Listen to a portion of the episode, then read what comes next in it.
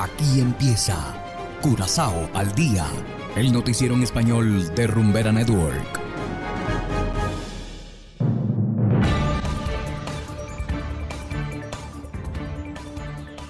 Muy feliz tarde para todos nuestros oyentes de Rumbera Network 107.9 FM. Igualmente para quienes nos escuchan en formato podcast a través de noticiascurazao.com. Hoy es jueves 9 de febrero de 2023 y a continuación los titulares. Equipo de Curazao eliminado de la Serie del Caribe. Revelan identidad de víctima de asesinato. Curazao Hotel Academy cierra sus puertas permanentemente. Y en internacionales, la inflación en Venezuela continúa subiendo imparablemente. Esto es Curazao al día con Ángel Van Delden.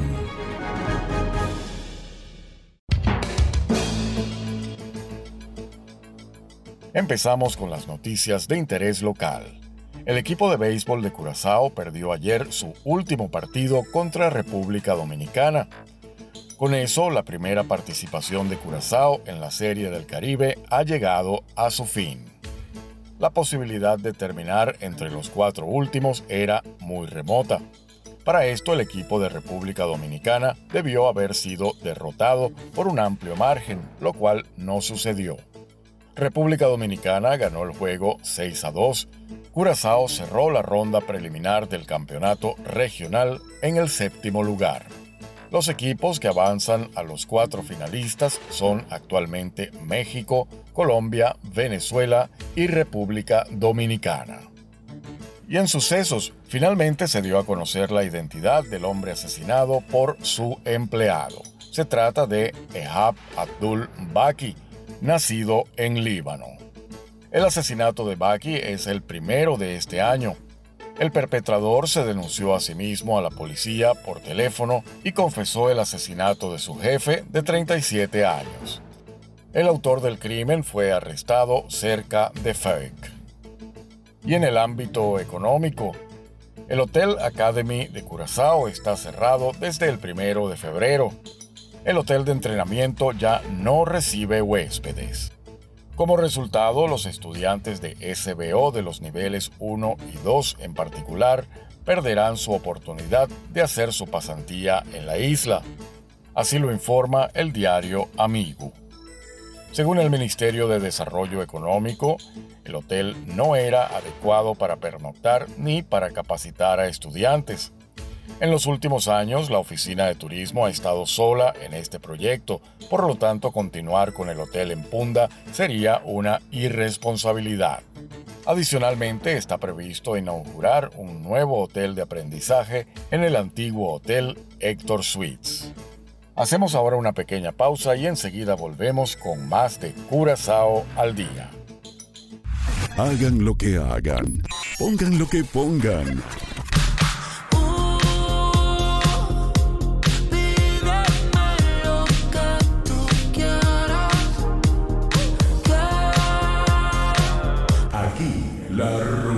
tiene nombre.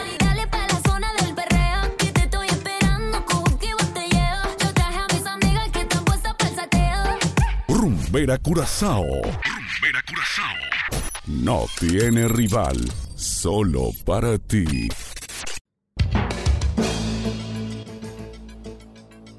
Continuamos ahora en el ámbito internacional. Los índices de inflación continúan generando alarma entre los economistas y especialmente en los ciudadanos, los que pagan cada vez más por los artículos básicos. Desde Caracas nos informa la corresponsal de La Voz de América, Carolina Alcalde. Adelante.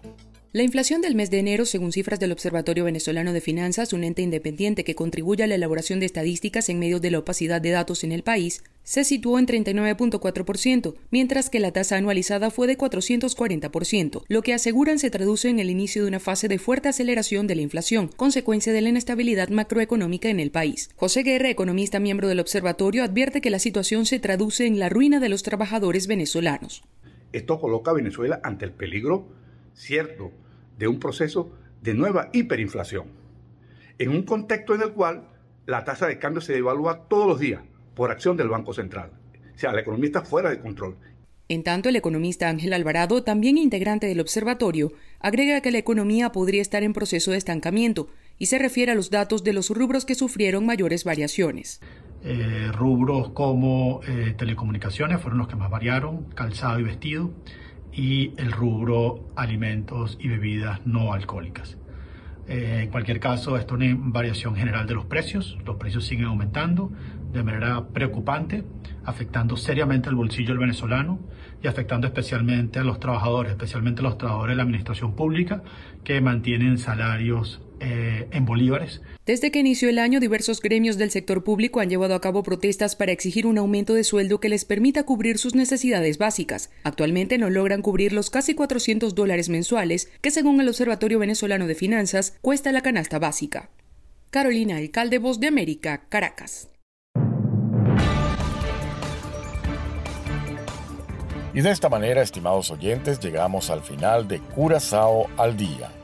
Trabajamos para ustedes Saberio Ortega en el control técnico y ante los micrófonos Ángel Van Delden. Tengan todos una feliz tarde y será hasta la próxima. Aquí termina Curazao al Día, el noticiero en español de Rumbera Network, 107.9 FM.